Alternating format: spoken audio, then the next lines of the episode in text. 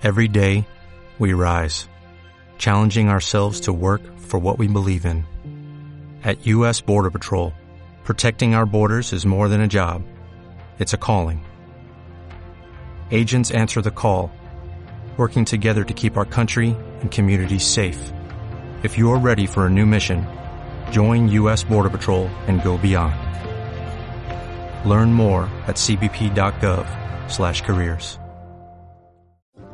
1, 2, 3, 3 del derecho, 3 del revés, 3 del derecho, 3 del revés y así hasta que termines todo el bajo del jersey. Estás en el podcast de Ardilanac, esa esquinita de internet en la que hablamos de todo lo que tenga que ver con lo textil, ya sea historia, antropología, sociología e incluso biología. Yo soy Miren de Ardilanac y te invito a adentrarte en este laberinto conmigo todos tranquilos, que llevamos un buen ovillo bendecido por Ariadna. Tengo un micro nuevo. no sé si vais a notar mucho la diferencia con el micro nuevo. He configurado todo lo que podía configurar, todo lo que se me ocurría configurar. Mm, soy muy novata en esto. Espero que mm, gracias a este micro que tiene una pinta de pro bastante más que grabar con el móvil, que era lo que estaba haciendo hasta ahora, eh, mejoré bastante el sonido. Eh, quería empezar hablando del micrófono y dando las gracias a los patrones de Patreon porque sois los que conseguís que yo tenga más libros. Como si me hicieran falta más libros. Y más eh, pequeños gadgets para poder hacer que este podcast pues sea un poquito mejor cada día. Eh, muchas gracias. Si queréis ser patrones del podcast, eh, podéis buscar Ardilana que en Patreon. Eh, tenéis hasta dentro de unos días, la semana que viene, 31 de marzo, para apuntaros si queréis en los tiers de, que tienen que ver con madejas y demás. Luego quedarán cerrados hasta julio otra vez. Pero el de mecenas del Patreon está abierto siempre. En otro orden de cosas, eh, me gustaría hablar por qué me he tomado este hiatus eh, prácticamente todo el mes de marzo. Eh, marzo, de unos años a esta parte, no es un buen mes para mí. No sé si es la astenia primaveral, que se me juntan cosas, pero lo que es mentalmente suele ser un mes en el que me pongo mal. Así, literalmente. Y este mes no iba a ser una diferencia. que sepáis que ya me lo están mirando. porque eh, tuve un bajón lo suficientemente salvaje como para que me afectase incluso la ansiedad y demás, que aunque soy una persona que voy a tener ansiedad toda la vida, y eh, este mes ha sido un poco heavy metal, o sea, se me fue un poco de las manos. Llevo como semana y media ya recuperada del bajón, pero el bajón fue bastante gordo. Eh, lo pasé mal, literalmente. Entonces todo lo que era eh, pensar en el podcast era imposible, no me gustaba nada de lo que estaba haciendo, eh, he, borrado prácticamente todos los clips menos uno que lo vais a encontrar aquí, va a ser en el que vais a tener un cambio de audio porque está grabado todavía con el, con el móvil, pero eh, he hecho, he rehecho todos los todas las secciones del podcast de arriba abajo, he aparcado los temas que ya que había tratado para ese podcast del 8 de marzo y eh, no sé si los llegaré a tratar en algún momento, los meteré en algún otro, los meteré en algún otro capítulo, regrabados, no lo sé, me lo tengo que pensar. El caso es que están como contaminados, no sé cómo explicarlo. No quiero trabajar con ellos ahora mismo y por eso he hecho todo este capítulo eh, nuevo de arriba abajo. Eh, os voy a hablar de física, en concreto os voy a hablar sobre la luz. Os voy a hablar de tipos de tinte, esto de la culpa Antonio. Os voy a hablar de cómo teñir con eh, restos de poda del jardín. También vamos a hablar del púrpura de tiro como color, porque me apetecía hablar del púrpura de tiro otra vez. Sobre las ovejas Blackwells, que fueron eh, las ovejas, fue uno de los fibras que utilicé para el Patreon de la hilandera. Y al final hablaremos de la diosa del arco iris eh, griega, Iris. Y daremos por terminado ya este podcast que creo que quedará bastante interesante. En otro orden de cosas, contaros que el día 9 de abril eh, es el primer día europeo de la lana. Eh, gracias a Virte empecé, o sea, de Virte os he hablado más de una vez, sé que me escucha. Virte es, eh, si a mí creéis que soy una enciclopedia con patas, es que no habéis hablado con Virte. Sobre todo con todo lo que tiene que ver con lanas de ovejas y demás, Virte sabe latín. Virte me habló de este Día Europeo de la Lana, me animó a participar y el problema fue que, aunque lo he intentado, no he podido preparar nada para el día 9, no me da tiempo. Eh, hacer lo que a mí me hubiera gustado hacer, pero que sepáis que se van a hacer diferentes talleres, etcétera, etcétera. Intentaré ir linkando todo lo que pille en, Instagram y os lo iré poniendo. En concreto, si estáis por Donosti, en Surjole, eh, la asociación mestiza, que es eh, de la que forma parte Virte, va a organizar unas jornadas, exposiciones y talleres acerca de la lana europea. Y hay eh, diferentes acciones y talleres online, charlas, etcétera, etcétera, que van a estar disponibles eso el día 9 de abril que ya os lo iré contando y os lo iré poniendo en Instagram para que podáis seguirlo. A mí no me va a dar tiempo de participar, me hubiera gustado organizar quizás un capítulo de artefactos eh, sobre los usos o algo por el estilo, pero no me da tiempo. Porque el día tiene 24 horas y yo el mes de marzo lo he perdido, como quien dice, batallando contra mi propia cabeza. Pero eh, hay muchas cosas interesantes. Sé que va a haber talleres de fieltro, talleres de fieltro húmedo, de hilao, gente contando historia de la lana en español. Luego también va a haber en otros idiomas porque es, es a nivel europeo y está organizado por la European Bull Exchange. IWI. Y bueno, os invito a que si os interesan todos estos temas de la lana como materia eh, que, a la que deberíamos de darle más importancia a la que le damos, eh, pues asistáis, porque podéis asistir de manera virtual, dichosa pandemia. Eh, lo dicho, os iré poniendo lo que vaya viendo y lo que vaya recibiendo, os lo iré poniendo en el, en el Insta eh, probablemente haré un grupo de. O sea, iré haciendo stories y los iré metiendo todos en el mismo grupo. Joder, me salía para mulcho, me vais a mandar la mierda. A veces se me atasca la euskera. En el mismo grupo. Y eh, podéis ir asistiendo a las cosas pues según las van publicando, etcétera, etcétera. Sé que algunos van a ser eh, en directo, otras son grabadas y probablemente luego queden colgadas por ahí en distintos canales de YouTube, etcétera, etcétera. Las jornadas que os he dicho de mestiza en Surjole, esas sí son eh, presenciales, así que si sois de Donosti, em, podéis mandarle un correo electrónico a virte k u r t h arroba mestiza.org.es ¿Mm? y le decís que queréis ir que, y que os cuente más, y que os dé más información. ¿Mm? No quiero extenderme más Hoy tenéis una intro muy cortita y espero que eh, con esta nueva incorporación técnica, estoy mirando directamente al, micrófono, todavía se me hace súper raro no tener las dos manos libres y, no y gesticular, pero me acostumbraré. Y eh, espero que suene bien, y que os interese este capítulo mm, prácticamente al 80% sobre colores. Ya sabéis que por entrenamiento eh, lo mío son las ciencias sociales. Eh, chistes aparte, ya sabéis que por estudios soy antropóloga y también estudio historia y filosofía. Pero eh, siempre, eh, desde muy niña, he tenido bastante interés por el resto de las ciencias. Tuve una época en la que estuve francamente obsesionada con la astronomía. Francamente obsesionada. Y también tuve y sigo teniendo una interesante colección de piedras porque también me dio por la geología durante una temporada larga y me chiflaban los volcanes. Pero eh, casi nunca hablamos de ciencia más allá de la, de la biología per se en el podcast. Y como... Esto es culpa tuya, Antonio, si me estás escuchando. Eh, como tuve que empollarme cómo funcionaban los rayos. Em, en, la en, el replanteamiento de este capítulo del podcast, eh, decidí que me interesaba hablar sobre la luz.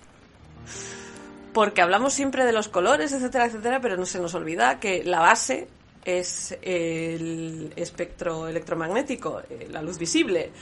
Entonces he dicho, bueno, pues vamos a hablar un poco de física. Eh, si os aburre esto, saltáis hasta la siguiente sección. Pero la luz, o lo que conocemos como luz visible, es la, radiación electromagnética dentro de la porción del eh, espectro electromagnético que puede ser percibida por el ojo humano. ¿Mm? Es lo que nosotros podemos ver del espectro electromagnético.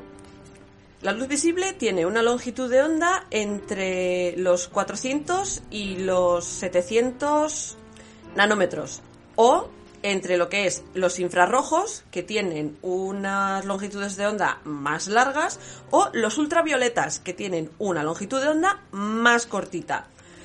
La fuente de luz principal de la Tierra es el Sol, y la luz del Sol es la que provee de energía a las plantas, que lo que hacen es eh, crear eh, azúcares que nos permiten funcionar a los, al resto de seres vivientes, por decirlo así de alguna manera. O sea, todos dependemos de la luz del sol en, mayor o menor medida. Este proceso, que se conoce como fotosíntesis, es lo que nos permite, eh, es lo que virtualmente permite que exista el resto de, la, de, las, de las cosas vivientes nosotros, otros animales, otras plantas, etcétera, etcétera.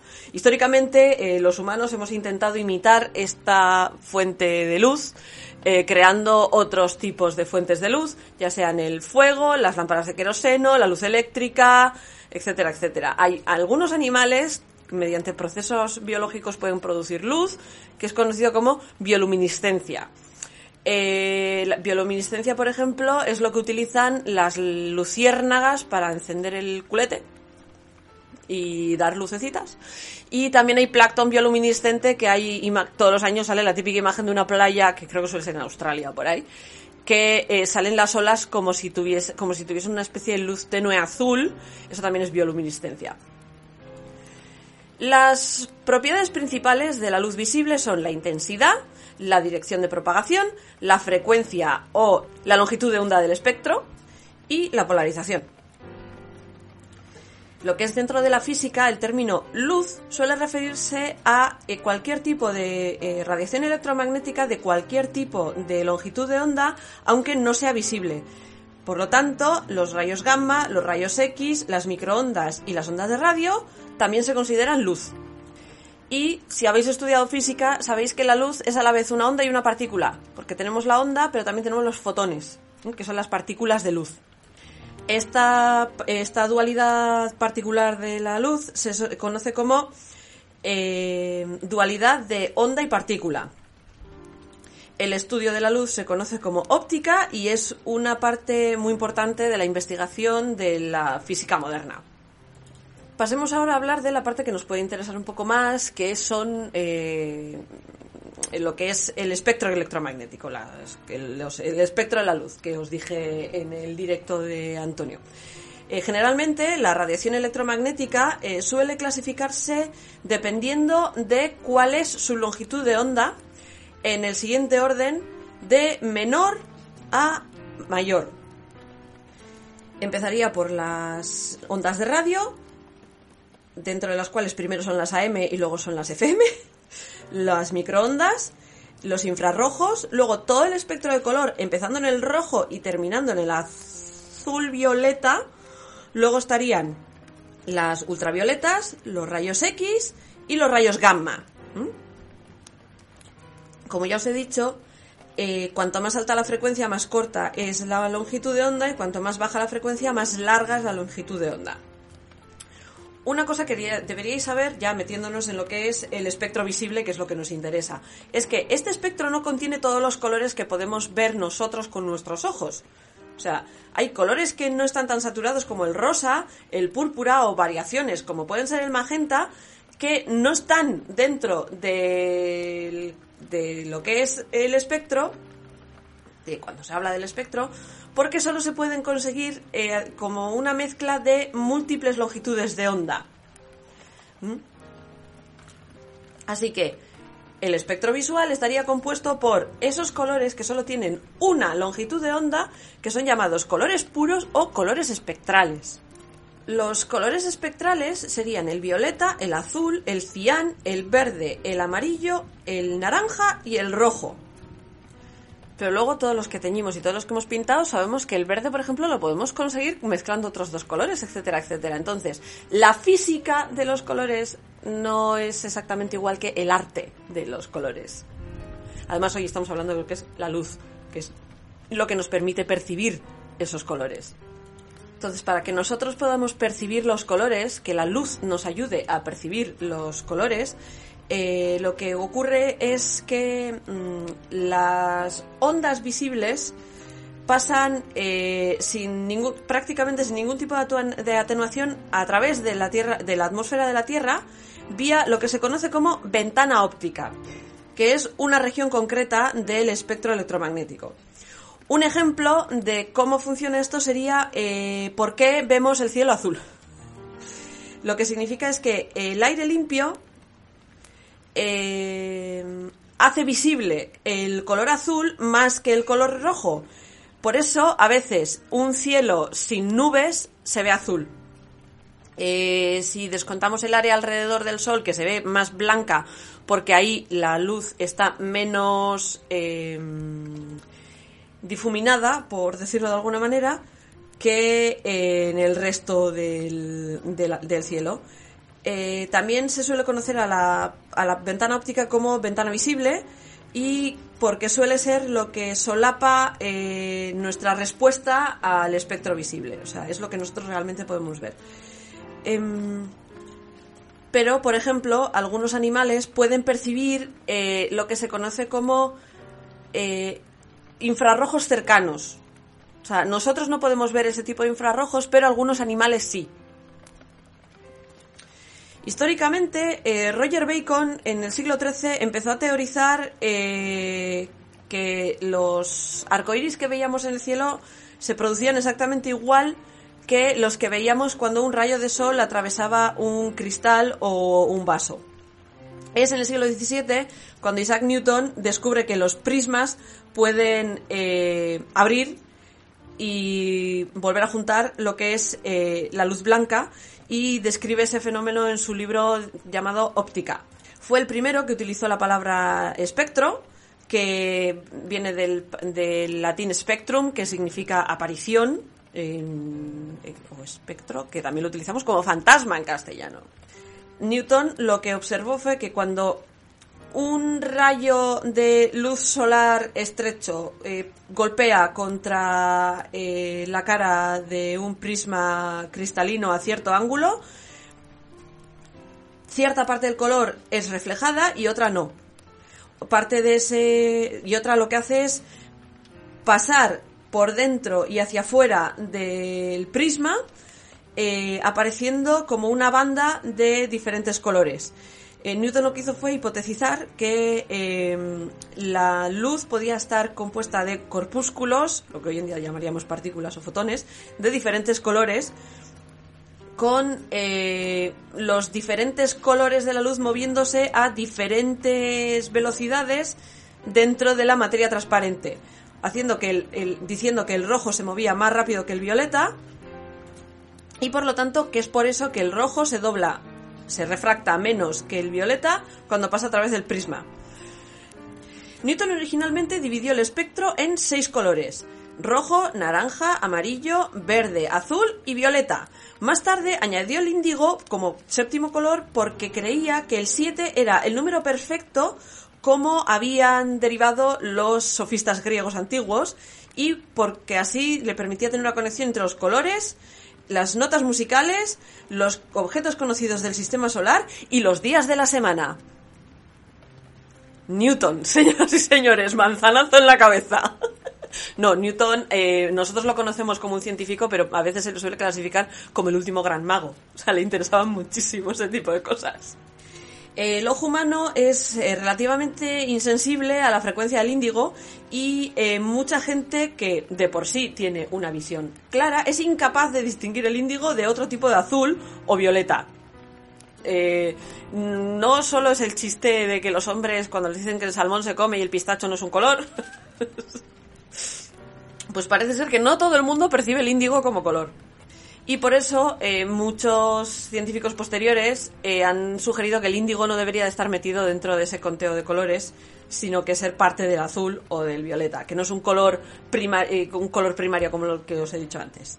En el siglo XVIII, Wolfgang Goethe, sí, ese Goethe, escribió un libro que se llama, sobre el espectro óptico llamado Teoría de Color. Y Schopenhauer también le dedicó un libro que se llamaba On Vision and Colors, fue en el siglo XIX cuando el concepto del espectro visible de la luz eh, se hace más definido, se define mejor y eh, empezaron a hablar de la luz fuera del rango visible que fue eh, descubierta y caracterizada por William Herschel, que fue el que descubrió los infrarrojos, Johann Wilhelm Ritter, que fue el que descubrió el ultravioleta, Thomas Young, Thomas Johannes Siebeck y otros que fueron los que fueron aumentando, pues eso, cómo funcionaba todo esto, refinando la teoría. Y fue Thomas Young el que en 1812 consiguió medir las longitudes de onda de los diferentes colores. La parte de la física que estudia esta parte de los colores y demás se llama espectroscopia. Y es una parte muy, muy importante de la, de la astronomía eh, porque los astrónomos suelen utilizarla para eh, estudiar objetos distantes porque permite, por ejemplo, eh, los distintos colores de las estrellas permiten saber qué es lo que están quemando. O sea, porque diferentes químicos producen diferentes colores de llama. Espero que esta pequeña cháchara sobre física y luz os haya eh, picado el gusanillo. Como siempre, ya sabéis que mi intención siempre es picaros el gusanillo con las cosas y haceros pensar. Así que pasamos a algo un poco más del mundillo, que es eh, los distintos tipos de tintadas. Ya sabéis que eh, a finales de la segunda temporada, creo que en, el, en uno de los podcasts de septiembre, hablamos de lo que era la teoría del color. ¿no? de cómo elegir colores que vayan bien con nuestros proyectos, etcétera, etcétera. Y em, el otro día, haciendo el eh, preparando el directo con Antonio y con Miguel, el directo que hicimos para lo del reto de tres palabras, que me tocó hablar sobre las lanas sólidas, me paré a pensar y dije, jo, sí, hablamos mucho de... No con ellos, ¿eh? O sea, aparte, cosas mías. Y dijo, en el, en el podcast hablo mucho de colores, tal, no sé qué, no sé cuántos, pero nunca hemos hablado de eh, tipos de tinte de las lanas. Eh, teniendo en cuenta que me dedico a pintarrajear lanas de vez en cuando, eh, me ha parecido interesante hacer un pequeño clip sobre, de manera muy generalista, sobre los diferentes tipos de teñidos que podéis encontrar en la lana tanto comercial como teñida a mano. Eh, nunca se me va a ocurrir decirle a alguien cuáles son las combinaciones correctas de colores, etcétera, etcétera, porque, como bien dice el refrán, para gustos, los colores. Eh, los que me conocéis eh, sabéis que a la hora de vestir tiendo a llevar colores, casi siempre voy o de negro o de azul, colores lo más neutros posibles, pero luego todo lo que tejo es de colorines. me gusta más un colorín para tejer que un tonto un lápiz. o sea, es algo terrible lo que me gusta eh, el colorido y me puedo poner un jersey rojo, un jersey color calabaza, azul y marrón. Estoy pensando en los últimos que he tejido, ¿eh? Y tengo chales de mil y un colores, aunque luego casi siempre vaya con el azul y con el gris. pero eso es porque al final la mayor parte de la ropa que tengo va en esos colores, pero no quiere decir que de vez en cuando no me ponga el rosa neón simplemente para estar por el taller.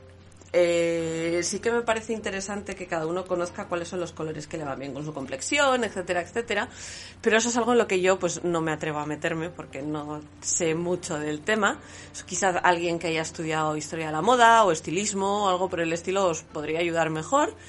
Pero eh, yo lo que os quiero contar hoy son, pues eso, que es una lana sólida, que es una lana, cuando os encontráis variegated, speckled, self-striping y, digáis, eh, aparte de inglés me suena mm, a chino mandarín, pues vamos a intentar eh, acotar qué es cada, cada tipo de lana.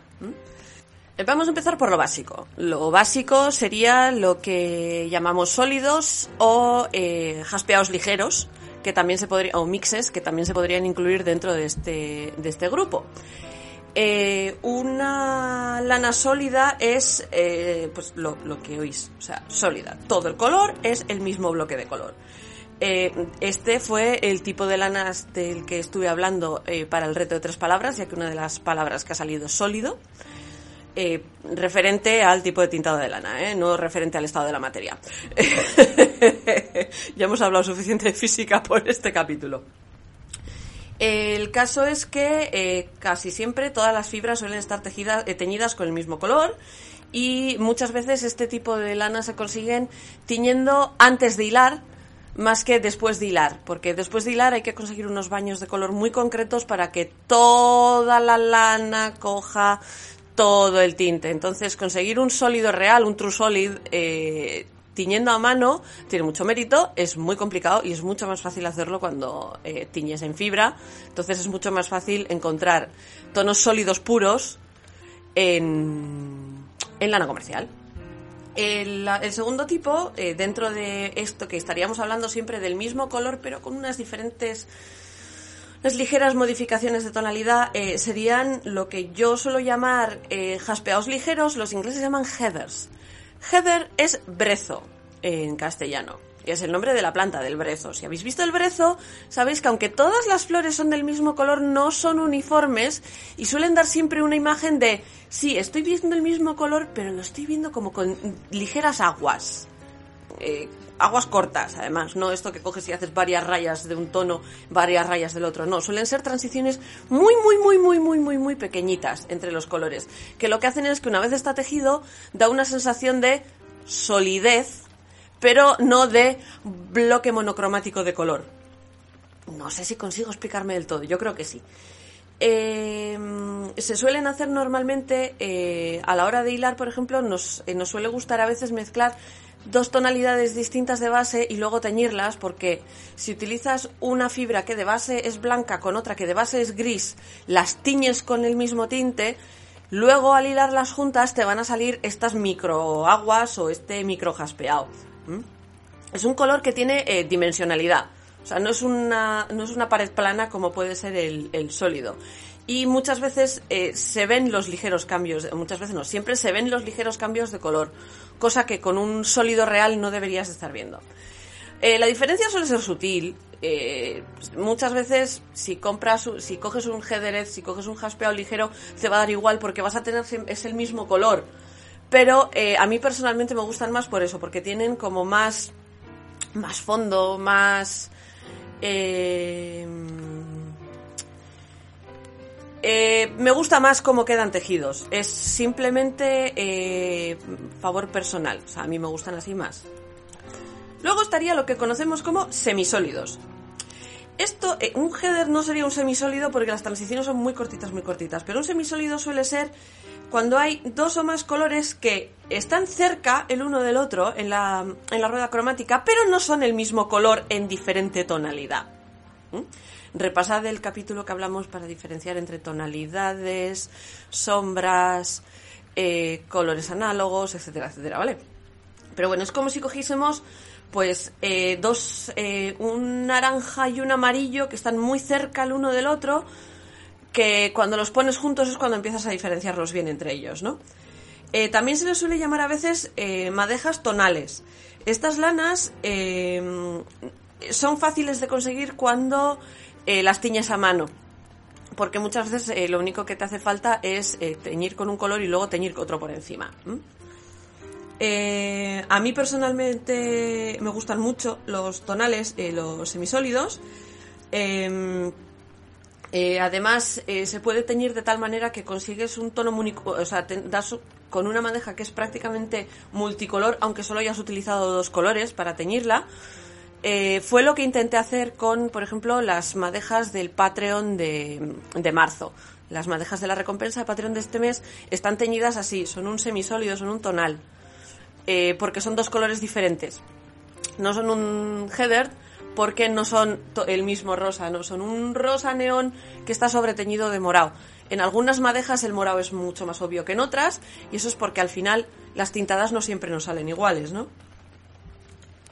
Pero sea cual sea el método que hayamos utilizado para conseguir este tipo de lanas, eh, siempre eh, te vas a encontrar con un tejido que va a tener colores cambiantes que quedan muy bien entre sí, pero que se nota eh, que, el ojo humano acaba centrándolos en un solo color, pero que realmente no son un solo color. Como siempre os suelo decir, echad mano de vuestro tejido para experimentar este, este tipo de cosas. Funcionan, es un tipo de tejido que funciona muy bien eh, cuando haces un, eh, un punto jersey simple sin meterle nada. Eh, en Stranded suelen quedar muy bien también, sobre todo si los estás usando contra un sólido o un header o contra un contra un jaspeo ligero, porque suelen dar como más personalidad y profundidad al dibujo que estés haciendo. También quedan muy bien para hacer rayas, para hacer bloques de color, etcétera, etcétera. Y son probablemente las lanas, un tipo de lanas que a la gente le suele gustar mucho. O sea, no suelen tener muchos detractores, ninguno de los tres tipos de lana de los que hemos hablado. Luego llegaríamos a lo que se conoce como variegated, que personalmente son las que a mí me encanta teñir. Hay mucha gente que no las soporta porque estamos hablando de lanas que suelen estar teñidas de tal manera que hacen em, transiciones cortas de color. No tan, tan, tan, tan, tan cortas como eh, puede ser un jaspeado, que lo que te hace es como mucho uno o dos puntos con un color. Estas suelen ser como más pequeñas líneas de color. A, eh, mí me vuelve loca teñir, eh, teñir. Y de hecho me gusta mucho hacer cosas muy locas con este tipo de tinte. Estas lanas normalmente la base suele ser blanca o un color lo suficientemente neutro que nos permita jugar con otros colores por encima. Y eh, lo habitual es que sean eh, teñidas a mano. Hay marcas comerciales que han empezado a sacar este tipo de lanas por el, porque tienen fama y porque son guays y porque obviamente pues eh, no es sería una decisión comercial estúpida no intentar subirte a un carro de algo que se vende bien. Algunas de estas madejas suelen estar teñidas como a manchas. Eh, a la hora de teñirlas las solemos poner y les solemos echar el tinte como creando manchas. Otras se suelen teñir creando rayas encima y otras igual te puedes encontrar que dos tercios de la madeja están en un color, pero luego el otro tercio tiene tres o cuatro colores diferentes. A mí me suele gustar muchísimo hacer este tipo de madejas. Y este tipo de madejas es relativamente fácil de conseguir eh, porque casi todos los tintoreros y los indie dyers, los tintoreros independientes que nos suelen llamar, los pequeños tintoreros, tenemos una o varias madejas de este estilo. Son fáciles de teñir, pero no siempre son fáciles de tejer. Estas lanas suelen, eh, suelen ser bastante desafiantes, o sea, em, en ganchillo, eh, sobre todo si haces ganchillo abierto, o sea, que vaya a parecer lo más parecido posible a encaje, quedan súper bien. O sea, tienen una personalidad alucinante cuando las ganchillas así. Eh, mi madre, que ya sabéis que es la ganchillera mayor de Ardilana, eh, yo ganchillo, yo últimamente ganchillo mucho, pero mi madre ganchilla todo. es a la que, la que suele testear mucha, muchos tipos de lanas y demás, pues si le entran por el ojo, pide para probarlas y se las doy y demás, y las paga. Eh, lo que iba a decir, la ganchillera mayor del reino suele hacer auténticas eh, virguerías con este tipo de lanas jaspeadas y demás. Podéis ver algunas colgadas en mi, en mi Instagram de lanas heavily variegated que me gusta hacer a mí de colores que las ves juntas y dices, ay madre, ¿qué hago yo con esto? Pues en ganchillo quedan súper bien. Em, a la hora de tejerlas a punto, por ejemplo, eh, no quedan bien si vas a hacer encaje con ellas. O sea, el encaje se pierde en las variegated. Tienes que hacer un encaje en el que vayas a hacer todo el juego con los yarnovers, con las hebras, con los agujeritos, porque como intentes hacerlo definiendo cosas con, con puntos, eh, se pierden. y, por ejemplo, también tienden a comerse cualquier tipo de 8. Le suele quedar muy bien el punto jersey, el punto tonto, el line en stitch, el seed stitch y cualquier tipo de punto que, sea, que se haga eh, con puntos deslizados también suele aceptar muy bien este tipo de lanas. Y suelen quedar espectacularmente bien para hacer color work con una lana que contraste mucho con ellas. Bien eh, por en claro o en oscuro, pero a mí personalmente me chiflan para hacer color work porque le dan, como ya os he dicho que las, tonales ya le dan mucha personalidad a un color work, una Heavily Variegated te puede convertir un dibujo simple de hacer triangulitos en un, en un canesú de un jersey o de hacer cuadraditos en la parte de arriba de un calcetín en una explosión de color en un calcetín súper liso y súper simple que cambia totalmente de arriba abajo la personalidad del tejido. Después nos podríamos encontrar lo que se conoce como self-striping.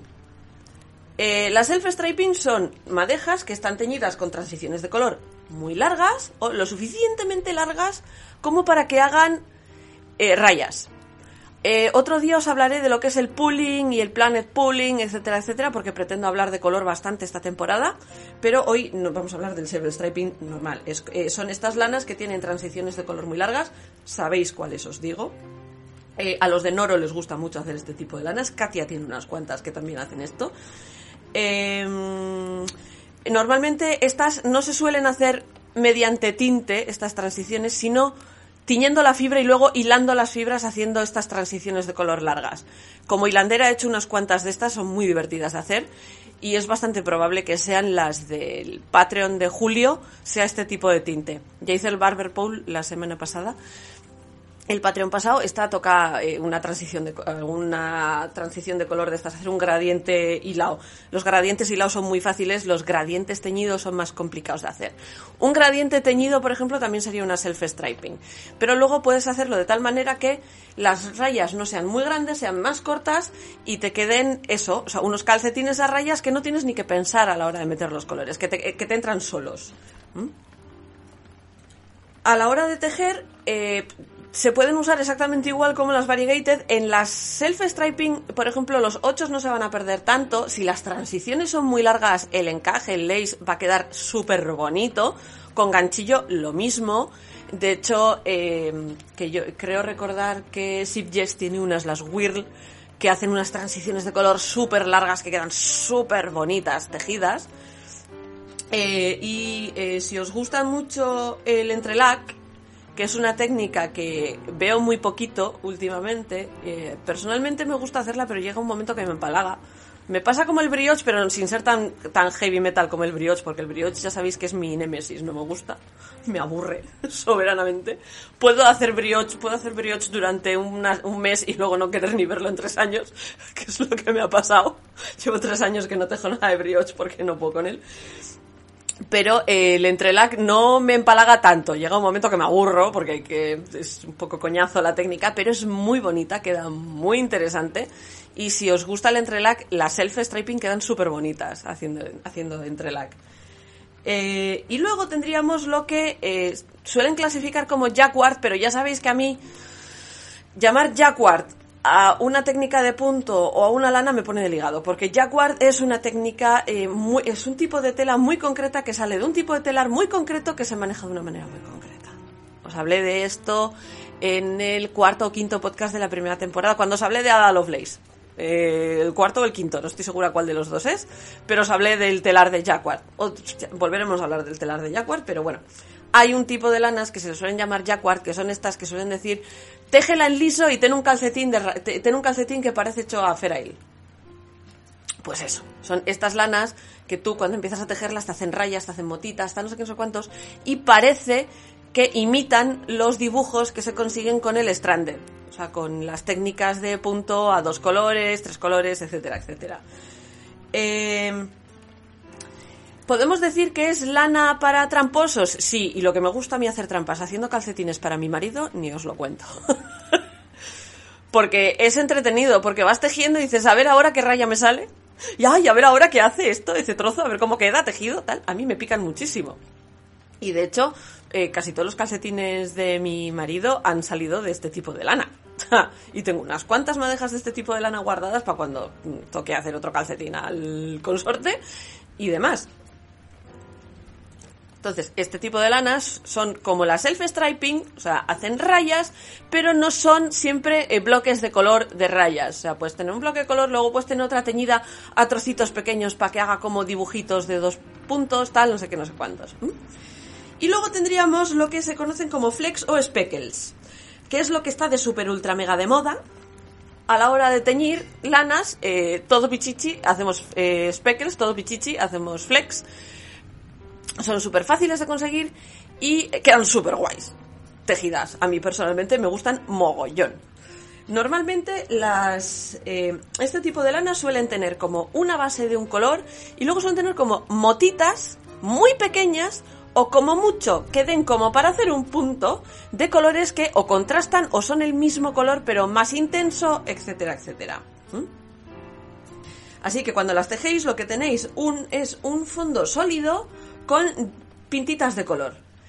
Eh, me imagino que cuando se empezó a hacer este tipo de lana se estaba intentando imitar el tweet o este tipo de tweets que tienes un color sólido y luego tienes trocitos de otros colores de, lanas en, medio, que se pueden conseguir hechos así, hilaos, pero teñidos tienen otra personalidad, quedan súper guays y eh, quedan muy bien prácticamente para casi todo pero si estás tejiendo algo con texturas, o sea, eh, estas texturas que se hacen a, base de puntos del derecho y puntos del revés, pueden llegar a perderse un poquito. O sea, puede llegar a perderse un poquito el efecto. No queda mal, pero puede llegar mm, a, oscurecer un poco el efecto y demás. Con lo que queda súper bonitos con el lace y donde llaman mucho la atención es cuando tienes que hacer, por ejemplo, estás haciendo un jersey y tienes que hacer una parte que es eh, stocking stitch punto liso larga, ahí quedan guays. Porque rompen con esa especie de monocromía, ¿no? O sea, y quedan. A mí me gusta mucho cómo quedan en ese tipo de cosas. Podríamos decir que hay más tipos, pero con esto quedarían cubiertos lo que son los tipos básicos de eh, tintes de lana. Espero que os sirva. Probablemente acabe incluyendo eh, teoría de color, el color, etcétera, etcétera, en una especie de Conoce tu ovillo 2.0, que llevo un tiempo escribiendo a trocitos y metiendo más cosas en el Conoce tu ovillo, etcétera, etcétera, que eh, cuando esté ya os avisaré que está. y probablemente los patrones de Patreon tendréis esto por escrito esta semana o la siguiente. Pasamos ahora a la siguiente sección. Como ya os he dicho, hoy en el podcast vamos a hablar bastante de colores. Eh, porque me apetece. Ya hemos escuchado eh, la anterior sección en la que hemos estado hablando de los diferentes tipos de colores que se dan en las madejas, cómo se introduce el color en las madejas, etcétera, etcétera. Y eh, siguiendo con esa especie de subsección extraña de Tiña usted en casa, que ya tiene unos cuantos capítulos repartidos por estos tres años de podcast, eh, se me ocurrió, no, se me ha ocurrido esta mañana, pero viene a raíz de una cosa que estuve haciendo el puente de San José. Eh, el puente de San José me dio por la jardinería durante un buen rato, porque lo estuve pasando en la casa que tienen mis suegros en la costa. La casa que tienen mis suegros en la costa tiene jardín. Pequeñito, pero jardín. O sea, lo suficiente para que yo pise verde de vez en cuando. y entre otras muchas cosas hay mucha enredadera. Varias pasifloras diferentes, a cada cual más espectacular. Eh, tenemos un tamarillo que hasta el año pasado no sabíamos que se podían comer los frutos. Y nos los comimos y nos pareció riquísimo. Y así nos los comimos confitados en azúcar y estaba aquello buenísimo. Eh, una de las pasifloras que tenemos nos da fruta de la pasión. Otra, eh, alguna vez he intentado utilizarla como tinte, pero no he conseguido que se fijase bien.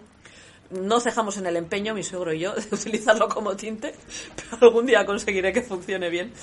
Pero una de las trepadoras que todos podemos encontrar en un jardín o dando por saco eh, porque se son medio plaga porque se extienden súper rápido y demás, es lo que conocemos como la hiedra común.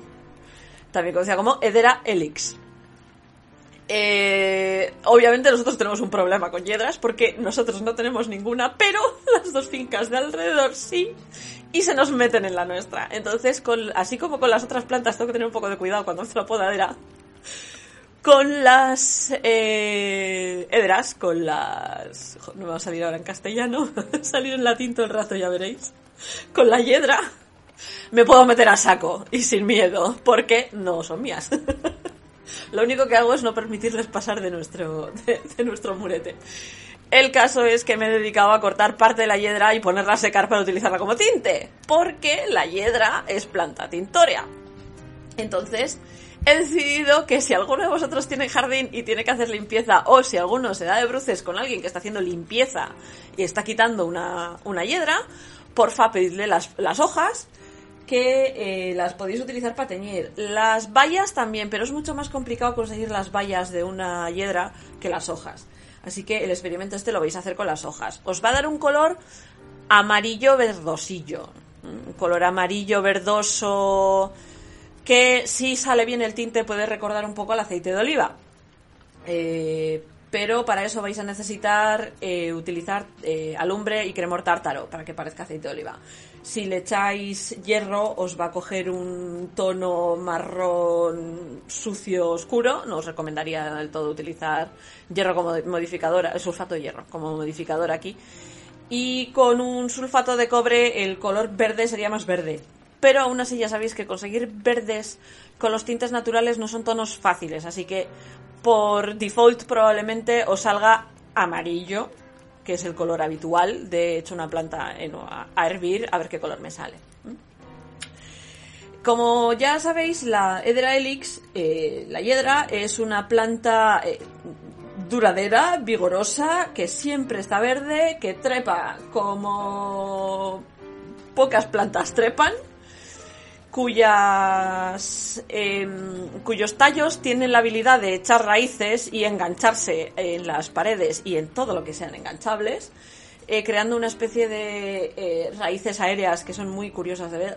No sé si os habéis parado alguna vez a arrancar una hiedra y mirar cómo son las ramas. Pues paraos a mirar las ramas que son más palustres, o sea, no las que son verdes, sino las que ya están, las que ya tienen una corteza más marrón, suelen tener eh, si han estado ya apoyadas contra, contra algo, contra la tierra o contra la pared, suelen tener unas raicillas, pues a esas raicillas me, hablaba. Em, se desperdiga muy rápido, o sea, tiene una capacidad de desperdigarse terrible. Y em, los tintes que se obtienen de las hederas son eh, mejores para las fibras animales. O sea, podríais teñir fibras vegetales con ellas, pero funcionan mejor sobre fibras animales. O sea, ya sabéis. Lanas, alpacas, moheres y demás. Algodones, linos y tal, pues sí los podríais teñir, pero no os, os, va a rendir más el color en una, en una eh, proteína animal. Como ya os he dicho, es una planta eh, común, fácil de encontrar prácticamente en toda la península y yo creo que, probablemente en todo el mundo que tenga un jardín. Eh, aunque no sea endémica de la zona, eh, todo el mundo ha visto hiedra, es, característica, es una de esas plantas que son súper fáciles de reconocer. a ver, no creo que os vayáis a poner a cultivarlas, pero que sepáis que eh, para mm, hacer crecer eh, la hiedra necesitáis unos, eh, las puntas verdes. Si las cortáis a unos 15 centímetros en verano, las podéis hacer que echen raíces en una mezcla de tierra y arena en macetas individuales con eh, poniendo una bolsa de plástico sobre cada una para que retenga la humedad. O sea, tenéis que hacer una especie de mini invernaderos sobre cada cada pote de cada tiesto. No se le ha hablado de tiesto. Una vez echan raíz, eh, eh, si no les ponéis un camino por el que seguir y no las vais metiendo por un camino por el que seguir, van a crecer a tontas y a locas, van a tirar para todos los que puedan. Em, y son muy adecuadas para el exterior. Em, lo importante es que si vais a tenerlas en un sitio permanente, eh, lo decidáis prácticamente desde el principio, porque luego moverlas es prácticamente imposible. Porque se agarran a todo y tenéis que prácticamente cortarla entera para poder moverla. O tendréis que repetir otra vez todo el proceso de sacar las raíces de las puntas de 15 centímetros verdes, etcétera, etcétera. Eh... En primavera y en verano hay que meterles una buena poda, eh, porque si no les metemos una buena poda, crecen a lo loco. Eh, o sea, la única manera de controlarlas es podarlas, eso, en primavera o verano. Eh, le va bien cualquier tipo de tierra, cualquier tipo de situación, tolera la sombra, se le puede poner debajo de un parte, es que la podéis poner en cualquier sitio, le gusta el sol, o sea, es probablemente la planta que menos se va a quejar del mundo mundial. Eh, también es fácil encontrársela en estado salvaje, eh, donde tiende a hacer lo que tiene que hacer en su entorno natural, que es agarrarse a los troncos de los árboles. Eh, si tenéis un jardín y habéis puesto una de estas y veis que os está trepando un árbol y decís, ¡ay, qué bonito! Tened cuidado porque puede matar al árbol. Los ahogan. Este tipo de trepadoras pueden matar los árboles, entonces conviene eh, controlarlas un poquito y no dejar que se desmadren por encima de un árbol. Si veis que está tirando hacia el árbol, cogéis, cortáis, le ponéis un palo para que suba y que suba por el palo y que deje en paz al árbol. Es que este fin de semana tuve que quitar una encima de uno de nuestros árboles. Las hojas para teñir se pueden recoger en cualquier momento. Y si por lo que sea tenéis una mm, eh, hiedra que da frutos y los tenéis controlados, los tenéis que recoger cuando ya están negros, que normalmente es hacia invierno. Eh, no las juntéis porque dan colores diferentes. Los colores de las bayas son más vivos que los de las hojas, pero no los juntéis porque vais a conseguir el color de las hojas. Porque el color de las hojas se va a cargar el de las, el, de las, eh, el de las, de las vallas. O sea que si tenéis la suerte de tener vallas, no las mezcléis. A la hora de teñir con ellas, lo que tenéis que hacer con las hojas es em, em, cocerlas a fuego bajo durante una hora hasta que se ablandan y cuando están blandas, que es alrededor de la hora o así, metéis la fibra. Eh, dejad la, planta en el agua durante el proceso de tinte. O sea, no hagáis trocitos pequeñitos, meted las hojas enteras y dejad las hojas enteras en el agua.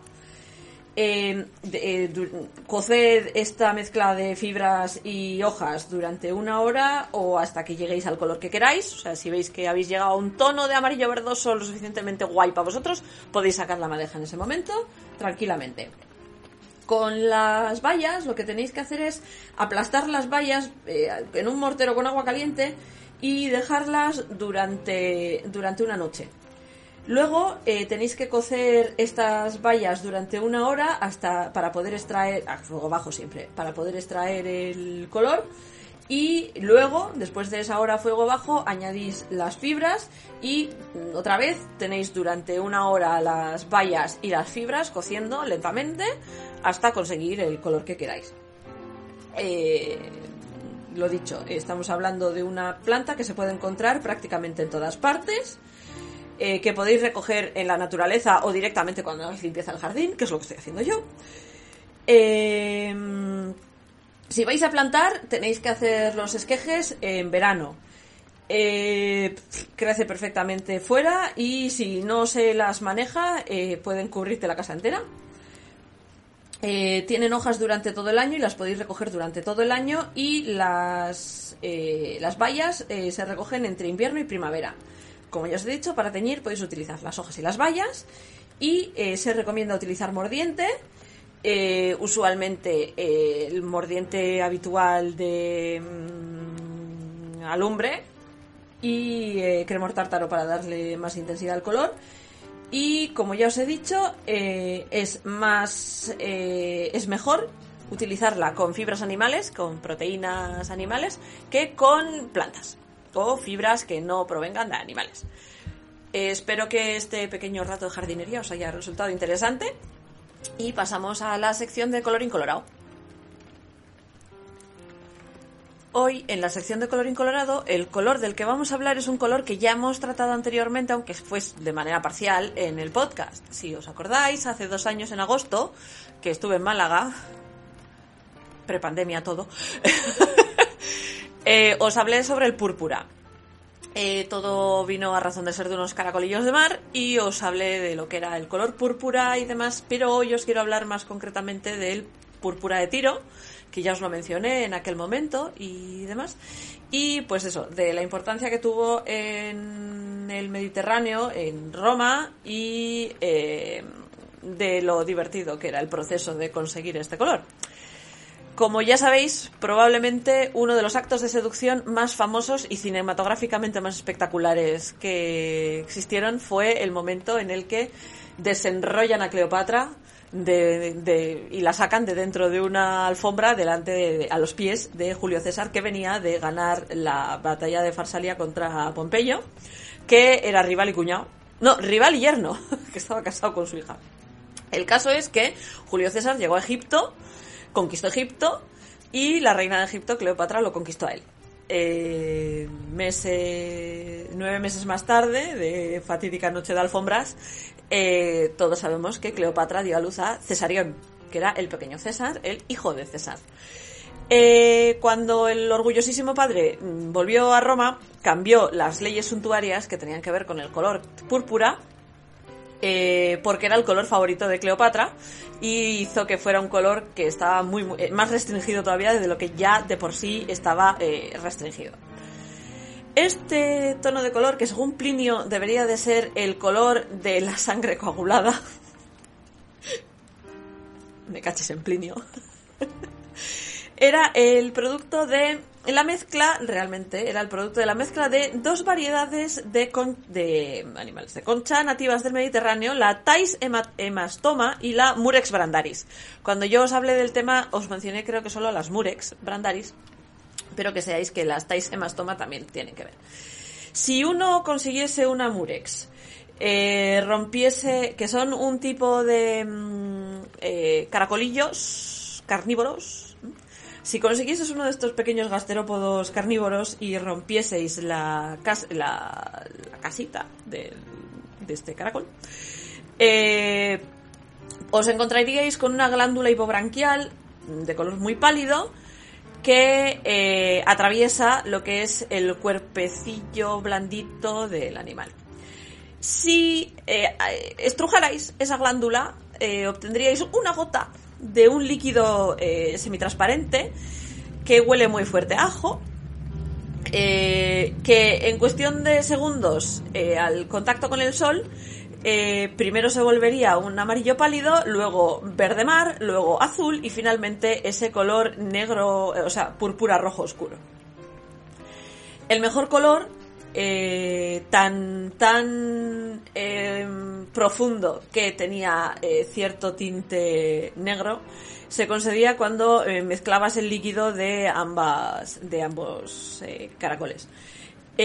Para conseguir que el color se adhiriese y fuese, y fuese permanente en la tela, el proceso era largo y apestoso. El líquido recogido de estas glándulas se solía colocar en un baño de orina porque hace falta amoníaco para activarlo y se dejaba fermentar durante 10 días antes de que se añadiese la tela al baño. Eh, de hecho, algunos registros que hay del tratamiento de estas telas, de este tinte, recomendaban dar dos baños de color diferentes a la tela.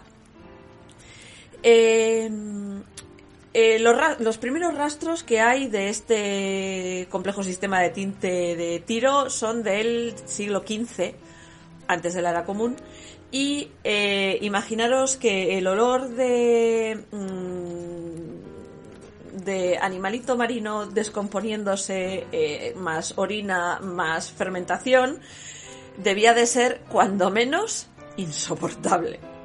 De hecho, eh, los rastros arqueológicos de zonas de tinte que se han solido encontrar siempre se encuentran en las afueras de las ciudades y de los pueblos. Eh, normalmente el proceso de tinte rara vez es un proceso que huele bien. Rara vez es un proceso que huele bien. Y si lo hacéis en casa, siempre hacedlo ventilando bien la casa, por favor. Este tinte siempre ha estado muy asociado a los fenicios, en concreto a la ciudad de Tiro, que fue el que le dio fama y hizo fortuna eh, vendiéndolo a través de toda la región del Mediterráneo. Eh, las telas teñidas en Tiro eh, aparecen mencionadas en la Ilíada de Homero y en la Eneida de Virgilio, o sea, en el 1260 más o menos de antes de la era común y en el 29-19 después de la, de la, antes de la era común, que es cuando Virgilio escribe la Neida. Y se han encontrado eh, descripciones en murales de este color en los, en las famosas pinturas murales egipcias. Eh, eh, la popularidad del color, como ya comprenderéis, fue una eh, terrible noticia para los géneros murexitais, eh, porque creo que esto ya os lo he contado más de una vez, porque es un dato que a mí me resulta tan curioso que se lo repito a Topichichi, que es que para conseguir una onza de tinte hacía falta cargarse a 250.000 caracolillos. 250.000 caracolillos para una onza de tinte que si mal no recuerdo, una onza de tinte era lo que hacía falta para teñir una toga. ¿eh? O sea, ahí, magnicidios. La- las pilas de conchas eh, descartadas hace milenios son tan grandes que eh, de hecho son hitos geográficos a lo largo de la costa del Mediterráneo y todavía se pueden encontrar. En arqueología, eh, esto que se conocen como concheros, suelen ser depósitos de conchas normalmente de origen humano, porque os nos las hemos comido, las hemos utilizado de alguna manera y son concentraciones muy grandes de concheros. Pues imaginaros el tamaño que tienen estos concheros que se consideran hito geográfico. Un hito geográfico es un monte, por ejemplo, para que os hagáis una idea. La enorme labor que implicaba, porque eh, recordaos que a cada caracolillo había que coger la mano, eh, tuvo dos efectos que, interrelacionados. Uno de ellos fue hacer el púrpura de tiro un color extremadamente caro.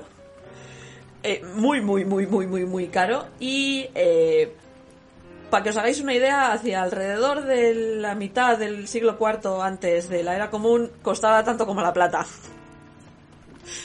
Eh, pronto, eh, la tela teñida de púrpura de tiro eh, solía costar su peso en oro, literal. Y para el siglo III, un emperador romano le dijo a su mujer que no podía permitirse comprarle un vestido completamente teñido en púrpura de tiro. Un emperador romano que era posiblemente el tío con más pasta del universo en ese momento.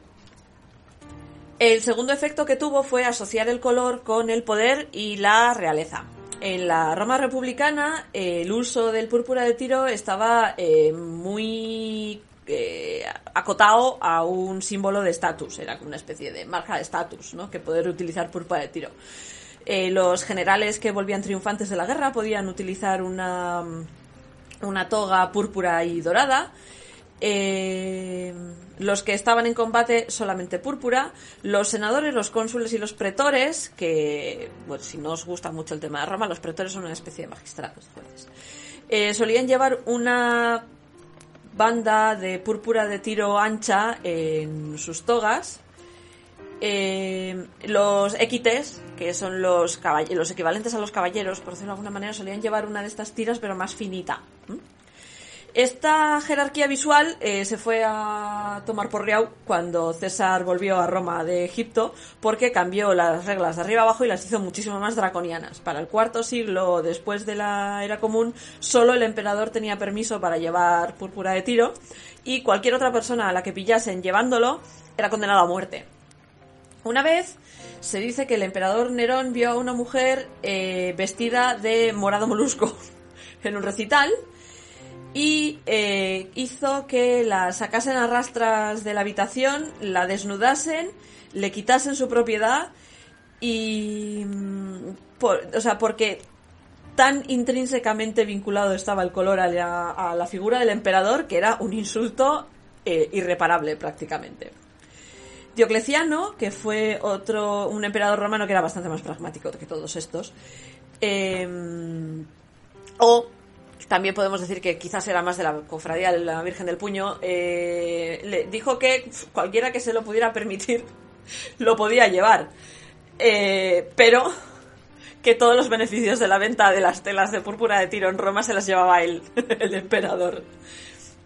Más hacia el este, eh, las reinas de Bizancio, esto ya os lo conté en agosto, pero las reinas de Bizancio solían dar la luz en eh, habitaciones de, con este color oscuro que hacía que su descendencia eh, se dijese que había, llama, que había nacido en el púrpura, que es, eh, si alguna vez estáis eh, revisando historia de Bizancio o, salta eh, por algún lado porfirogenetes, significa esto, es porfiros es púrpura y genetes es nacido. Entonces, porfirogenetes son los... De hecho, es el apellido de muchos emperadores bizantinos porque nacieron en la púrpura, nacieron en una habitación que hasta el mármol era púrpura. Eh, afortunadamente para los pobrecitos caracoles, que todo el mundo se olvida de los pobrecitos caracoles, la política internacional y el propio destino eh, les dieron un descansillo antes de que nos, las nos cargasemos eh, las dos especies. En 1453, Constantinopla, que era la capital del Imperio Romano, eh, de lo que quedaba del Imperio Romano, de Bizancio, cayó en manos turcas. Hay un documental en Netflix sobre la conquista de Constantinopla. El problema es que ahora mismo no me acuerdo cuál es el título.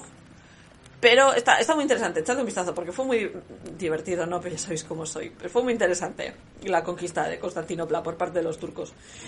Eh, y cuando cayó Bizancio, se perdió el secreto de la manufactura del el púrpura más fino que ha conocido la humanidad. Durante otras cuatro siglos, antes de que un biólogo marino francés llamado Henri de Lacasse Ducier eh, se diese de bruces con el murex y su púrpura, eh, nadie sabía cómo se habían conseguido ese color. O sea, sí, se sabía que venían unos caracoles, pero no había registro de cuál era el caracol, entonces nadie sabía cuál era, hasta que Henri de Lacasse Ducier se los, se los encontró. En 1856, que fue el año que Henry de Lacasse se dio cuenta que eran estos, eh, fue exactamente el momento, el año en el que se inventó el malva, que es el primer tono de púrpura sintético, y fue el año en el que el malva entró en producción. Entonces, aunque descubrimos la forma en la que habían estado tiñendo púrpura de tiro, no nos hizo falta cargarnos más caracolillos porque ya sabíamos hacerlo de manera sintética. Otro día os hablaré del tinte malva sintético. Pero hoy os quería hablar de este púrpura de tiro otra vez, porque creo que salió en una conversación de Twitter de hace un par de semanas, si no recuerdo mal. No me acuerdo de qué estábamos hablando, pero sí sé que el comentario fue que ya os di el coñazo con el púrpura una vez. Pero me han entrado ganas con esta reestructuración, recreación de este capítulo del podcast, me han entrado ganas de volver a contaros sobre el púrpura de tiro. Cuando hablamos de ovejas, a veces, además de hablar de razas, hablamos de familias de ovejas. Como el merino, que puede ser una raza, pero también una familia de ovejas. Hoy os voy a hablar en concreto de una raza de ovejas que pertenece a la familia de las Wells Hills and Mountain. O sea, que son ovejas de la zona de las colinas y montañas de Gales. En concreto, estas ovejas eh, pertenecen a la zona sur de las montañas de Gales y son las Blackwells Mountain. Eh, la Blackwells Mountain es una fibra que yo he hilado mucho, no solo para el Patreon de este mes, que me he comido mis cinco madejas, sino que es una fibra que me gusta. Entonces es una fibra que he trabajado y es una fibra que conozco bien. Eh, conseguirla, aunque es una raza de conservación, conseguirla es relativamente fácil, o era relativamente fácil hasta antes del Brexit. Eh, porque hay una empresa inglesa que vende, que hace muy buen trabajo de eh, distribución y dar a conocer a distintas eh, razas de ovejas de las islas. Entonces, eh, siempre he tenido la suerte de poder trabajar con estas, con las Shetland, con las Jacob, las, Lincoln, que son eh, razas de ovejas que a mí me gustan mucho para, para trabajar, porque ya sabéis que soy una petarda anglófila. y me gustan mucho las ovejas inglesas. Sobre todo porque me fascina el increíble trabajo de conservación que hacen los ingleses con sus ovejas laneras y que llevan años haciéndolo y que, porque, porque tiene una asociación que es la British Bull, que lleva años, eh, además con patronazgo real, eh, entonces pues eh, es algo que mm, llevan muchos años trabajando en la conservación de sus propias ovejas y aquí en España pues ha empezado a hacer ahora, ¿no? Os he hablado más de una vez de proyectos de recuperación de la lacha como material fibrario, de las isquetas, de las, em, Jesús, las de Esquillana, ahora mismo no me acuerdo qué ovejas son, pero guirras, sabía que me iba a acordar, y Yeteguía y mm, Muturbels que, traba, eh, que trabaja con carranzanas y Yeteguía que trabaja con sal, eh, con lachas, eh, hay proyectos para recuperar shaldas por ahí, etcétera, etcétera. La recuperación del merino que hacen de Salana y de Lana y toda esta gente y tal. Os he hablado mucho de este tipo de cosas, una vez más. Y eh, habría que hacer más y el gobierno debería de poner más por su parte, pero bueno, otro día hablaremos del gobierno y de lo poco que cuidan la cultura material del país. Pero mm, todos, ¿eh? O sea, no se libra nadie de esto. Hoy vamos a hablar de la Blackwell's Mountain, que como ya os he dicho también anteriormente, es eh, parte del hilo que hice para el Patreon de marzo. Para la hilada para el Patreon de, de marzo. Eh, las Blackwell's Mountain, como ya os he dicho, son de la zona sur, de la zona de esta región de, Gales y eh, son reconocidas como una raza única porque todas son negras. se han criado y se han, eh, se han ido modificando mediante cría hasta conseguir un color eh, que se llama True Black. Muchas veces cuando pensamos en el color negro todos tendemos a pensar en ese negro que, que, es ligeramente azulado, el negro azulado, el, negro a la de cuervo.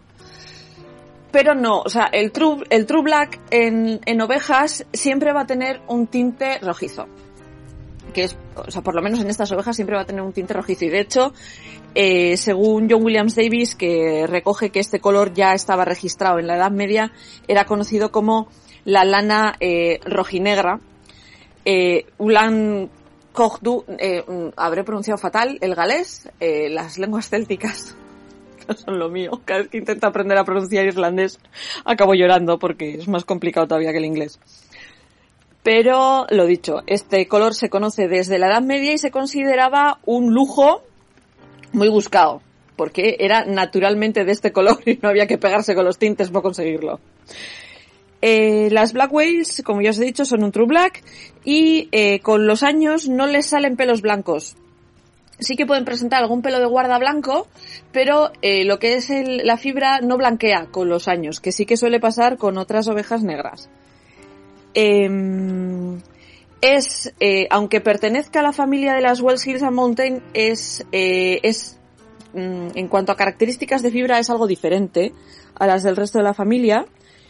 Eh, ya que eh, se las considera que son más suaves y que suelen tener menos eh, suciedad y menos eh, pelo de guarda que otras otras ovejas de las West Hills. Y aunque están en el rango alto que podría lanzarlas, no, que las lanza directamente a lanas rústicas al tacto y la Blackwells, según la está antes de hilar ya empieza a tener, tiene un tacto que tiene como bastante, es bastante um, crisp, es, eh, a ver si consigo, eh, explicaros cómo es el tacto en la mano. Eh, eh, no es el mismo tacto, por ejemplo, que el merino. El merino cuando lo tocas da la sensación de una esponja. O sea, eh, más que nada porque son las dos que he hilado últimamente una al lado de la otra. El, la Black Wells no te da la sensación de que cuando la aplastas luego rip va a volver automáticamente a su sitio. Es más crispy, es más más tiesa, por decirlo de alguna manera. Y Lada también es más tiesa que el merino. Mm, eh, juntarlas fue toda una aventura y la verdad que he conseguido un hilo extremadamente curioso. Espero que quienes lo hayan recibido les guste. Eh, el caso es que es una lana que se puede utilizar para hacer eh, ropa. O sea, eh, igual no es la más suave para ponerte cerca de la piel, pero es perfectamente soportable. Personalmente, bueno, a ver, cuando dices perfectamente soportable, la gente ya se pone en lo peor. No, esto es mucho más suave que la lacha, ¿eh? o sea, no tiene nada que ver con la lacha, es muchísimo más suave. En cuanto a los datos habituales de estas cosas, el peso del vellón suele andar entre el kilo y medio, kilo 800. Eh, la largura de los mechones suele estar entre los 5 y los 10 centímetros, aunque lo más habitual es que mida sobre los 7 y medio. Como el diámetro de la fibra, como ya os he dicho, está en la parte alta, ¿eh? anda entre los 28 y 36 micras. Eh, haciendo que sea considerada una lana rústica. Eh, siempre suelo decir, a partir de 30, rústica. Eh, eh, a ver, ya sabéis que esto es una especie de regla de tres no oficial de cómo funciona lo de los micrones y todas estas cosas, pero todos sabéis que un merino suave es de 21 micras, 28 para arriba pues va a ser un poco más tosca en la mano. Las características del mechón es que son unos mechones que son densos y firmes y que no son especialmente largos. Eh, en la mayoría suelen tener poca, eh, suelen tener poca, poco pelo de guarda, aunque te los puedes encontrar. Y de hecho es muy curioso porque la mayoría de los pelos de guarda eh, son de un color distinto al del pelaje negro habitual. O sea, eh, yo cuando suelo ir hilando Blackwell suelo ir quitando siempre que me acuerdo los pelos de guarda, pero no siempre me acuerdo quitarlos, entonces a veces te los encuentras. Ya lo siento, los vais a ver porque se ven de lejos. Eh, eh, son unas fibras que tienen un crimp que es muy no, cerrizo y no es un crimp tan definido como el del merino, pero eh, eh, tiene suficiente crimp para que no se organice en mechones de ricitos, como puede ser un Bluefield Leicester.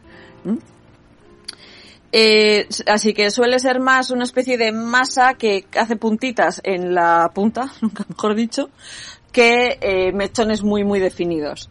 Los colores naturales, como ya os he dicho, son negro, negro profundo, negro rojizo, y la intensidad de este negro pues es lo que suele variar a veces y a veces las puntas del pelo suelen estar ligeramente más marrones, más claritas porque se queman por el sol. Lo típico de quemarse por el sol. A la hora de teñir, eh, los colores se van a perder en, el, en, la, en la Blackwell's Mountain. No se van a ver. O sea, ni lo, no, no, perdáis el tiempo teñiendo Blackwell's Mountain podéis, lo que podéis hacer si vais a utilizarla como fibra de efecto, o sea, para dar un punto oscuro en una, en un ovillo, si estáis eh, hilando para luego teñir, eh, va a quedarse igual de oscuro.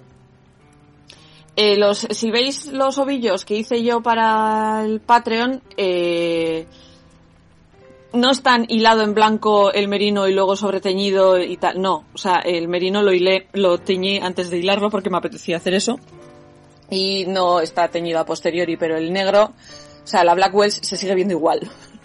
no le afectaría nada al tinte. No perdáis el tiempo y el dinero tiñendo Blackwells. Eh, como ya os he dicho, eh, los, es una fibra que es muy fácil de hilar. Se puede cardar con cualquier tipo de carda y con cualquier tipo de, peine. O sea, admite todo.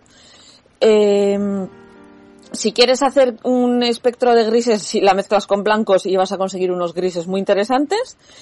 Y eh, es lo suficientemente mm, limpia como para que el, lo que se suele llamar spin from the lock, que es directamente del vellón, no te dé ningún problema para hacerlo. Eh, son unas fibras, es una fibra que tiene un draft fácil, o sea, eh, a la hora de, el, gesto que hacemos cuando hilamos de pasar la, de estirar la fibra, eso se llama draft. pues tiene un draft muy fácil. Es una fibra que se draftea súper fácil. Y aunque yo soy una maniática que predrafteo todo, o sea, suelo preparar la fibra en tiras más pequeñas y demás porque soy así. Que petarda, no es necesario, es mi forma de trabajar. Eh, a la Blackwells no le hace falta porque tiene un drafteo ultra fácil. O sea, no se apelmaza ni para Dios. Y además eh, es fácil que mientras estés hilando te resulte un poco seca a las manos. Hay fibras que resultan secas al tacto. Aunque no estén húmedas, el, por ejemplo el merino eh, siempre suele tener tendencia a tener una sensación más, más húmeda en la mano que la Blackwells. La Blackwells te va a, siempre va a estar seca en la mano y a veces incluso te va a dar sensación de electricidad estática. Personalmente, ¿eh? Eh, si ves que esta sensación de electricidad estática es muy grande, lo que puedes hacer es eh, ponerte un poco de aceite en los dedos mientras hilas, que es lo que hacen las máquinas en, la industria, que es, eh, pasas por aceite, pero tú lo puedes hacer tranquilamente también si estás enfrentándote a esta fibra y se te hace que es muy seca. Eh, como ya os he dicho, es una fibra que es relativamente suave. A mí no me resulta desagradable a, la piel, pero bueno, todo esto son cuestiones de sensibilidades.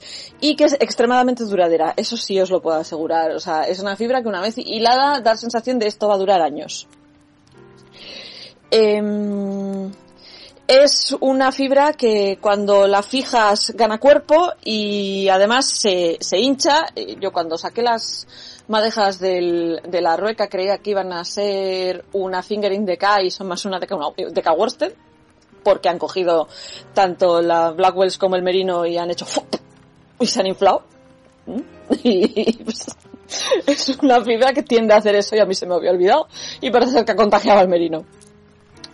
Y como ya os he dicho, estas ovejas son conocidas precisamente por su color negro sólido y por ser eh, unas ovejas con un vellón relativamente muy uniforme que eh, podríamos considerar que su lana es más una lana de prendas de diario que van a tener mucho uso y necesitan mucha resistencia que de una prenda fina y lujosa. Eh, se consideró fibra de lujo en la Edad Media, más que nada porque su color hacía que no tuvieras que pegarte con el tinte para conseguir el negro, que como ya os he contado más de una vez, el negro no es el más fácil de los colores de conseguir cuando no tienes tintes sintéticos. Espero que las Blackwells os hayan resultado interesantes y pasamos a la siguiente sección. En la sección de cuentos, mitos, leyendas y demás de esta semana, como hemos estado prácticamente hablando del color en todas las secciones, os voy a hablar de Iris, la mensajera de los dioses, y que le puso el nombre al arco iris, porque es una de sus atribuciones. Eh, y aprovechando que ya hemos mentado a los griegos cuando hemos hablado de Newton. Según Hesíodo, en la Teogonía, Iris es hija de Taumas y de la oceánide Electra, y es hermana de las arpías Aelo y Occipete. Durante la titanomaquia, Iris eh, actuó junto con Hermes como mensajera de los Olímpicos y eh, su hermana gemela Arqué traicionó a los Olímpicos y actuó como mensajera de los Titanes.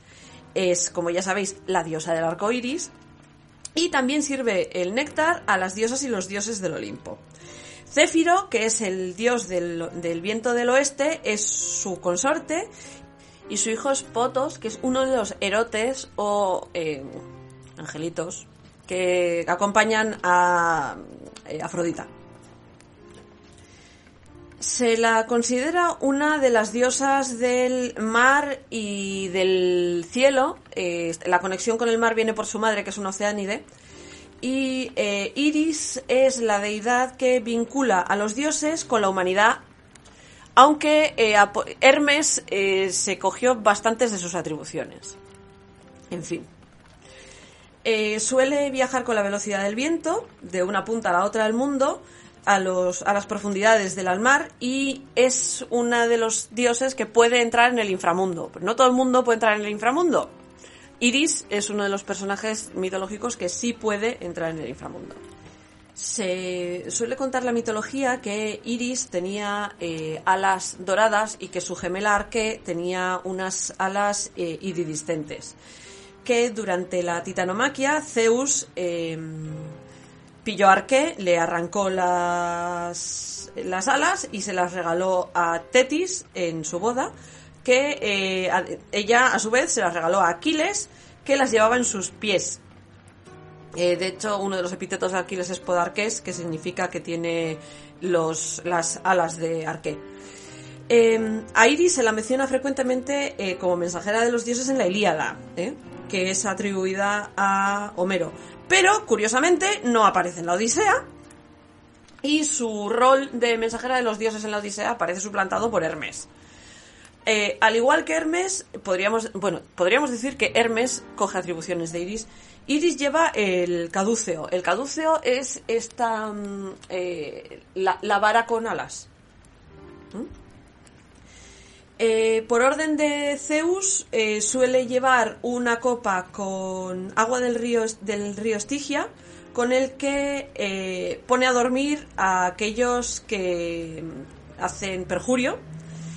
Y eh, en la Ilíada, cuando muere Patroclo, es ella la que lleva su rezo a Bóreas y a Céfiros, el, rezo de Aquiles a Bóreas y Céfiros para eh, que ayuden a encender la pira funeraria de Patroclo. Eh, Patroclo y Aquiles son probablemente una de mis parejas favoritas de la mitología griega. Más que nada porque a posteriori se les hizo un... Son es, cla- es clarísimamente, aparte de primos, eran pareja, si sabes leer entre líneas. O por lo menos a mí siempre me ha parecido así. Y a posteriori, creo, probablemente por influencia romana, eliminaron, mm, eliminaron un poquito ese aspecto de la, de la relación entre Patroclo y Aquiles. Porque uno no se pilla el berrinche que se pilló Aquiles cuando le matan a un primo. De nuevo nos volvemos a encontrar a Iris como mensajera, pero en este caso como mensajera de Juno en la Eneida de Virgilio. Eh, es ella la que lleva, la que corta un mechón de pelo de Dido para que Dido pueda morir y entrar en el Hades. Eh, es ella la que toma forma de una mujer troyana y monta el pollo con otras mujeres troyanas para que Aeneas deje de dar vueltas con los barcos de una puñetera vez así en Sicilia. Y según las, según el poeta romano Ovidio, cuando Rómulo eh, murió y fue deificado como el dios Quirino, su mujer Ersilia eh, rezó a los dioses para que la hiciesen inmortal a ella también para volver a ver a su marido una vez más. Juno escuchó la plegaria y mandó a Iris con ella, y, o sea, y mandó a Iris como mensajera. Con un solo dedo, Iris eh, tocó a Ersilia y la transformó en una diosa inmortal. Ersilia eh, voló al Olimpo y se convirtió en una de las Jorai, que son las diosas de las eh, de las estaciones y de las porciones del tiempo y las porciones naturales del tiempo y esto permitió a Ersilia vivir con Quirinus. Otra de las intervenciones probablemente más famosas de Iris tiene que ver con el nacimiento de Apolo y Artemisa. Apolo y Artemisa, eh, si sabéis un poco el tema, son producto de los cuernos que le puso eh, Zeus a Hera con Leto, o Latona. El caso es que para eh, la diosa que supervisa los partos es Ilitia, pero eh, es- sirvienta de Hera. Entonces, cuando Leto estaba intentando dar a luz, tanto Hera como Ilitia estaban ausentes y se negaban a ayudar. Entonces, eh, totalmente desesperada, después de nueve días de parto, hay que ser cabrona, Hera. Leto suplicó a Iris que sobornase a Ilitia y que le ayudase a para que le ayudase a parir sin que se enterase Hera. Y obviamente consiguió hacerlo porque ahí tenemos a Artemis y Apolo. Y también le debemos a Iris eh, la maldición que cayó sobre Hércules, que hizo que Hércules en un ataque de locura eh, matase a sus tres hijos y a su mujer Megara. De esto creo que yo os hablé alguna vez. Así que bueno, tenemos una diosa que representa a todos los colores del espectro de la luz, que es muchísimo más importante de lo que pensamos, pero que muchas veces tendemos a pensar en Hermes solamente cuando pensamos en mensajero de los dioses. Hermes probablemente lo que hizo fue eh, captar muchas de las atribuciones y de lo que tenía de, lo que hacía Iris. Es muy habitual que atribuciones de dioses se muevan entre ellos, salvo los que son muy muy concretos y pues, son los 12 olímpicos y demás. A veces los dioses suelen tener movimientos entre sus poderes, sus atribuciones, sus epítetos, donde se les rendía culto, etcétera, etcétera. Y probablemente lo que pasó con Iris y con Hermes pues fue más o menos eso. Espero que este capítulo con tanto colorinchi os haya resultado interesante, que no os hayáis tomado mal mi ausencia, me hacía falta, y probablemente ya pueda volver a un esquema de trabajo más normal, más habitual, de dos semanas, como os acostumbrados. Nos vemos dentro de dos semanas. Y hasta aquí el podcast de Ardilanac de esta semana.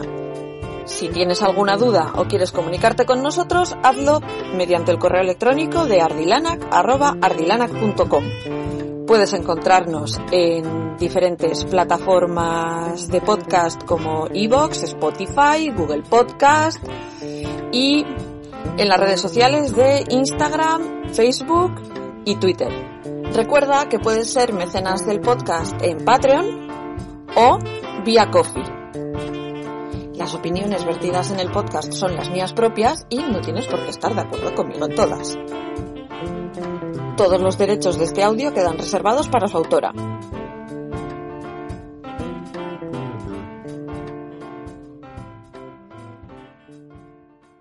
¿Te preocupas por tu familia? Entonces, ¿por qué darles solo huevos ordinarios cuando pueden disfrutar de lo mejor? Egglands Best, los únicos huevos con ese delicioso sabor fresco de granja, además de la mejor nutrición, como 6 veces más vitamina D, 10 veces más vitamina E y 25% menos de grasa saturada que los huevos regulares, además de muchos otros nutrientes importantes. Así que, dales los mejores huevos. Egglands Best, mejor sabor, mejor nutrición, mejores huevos.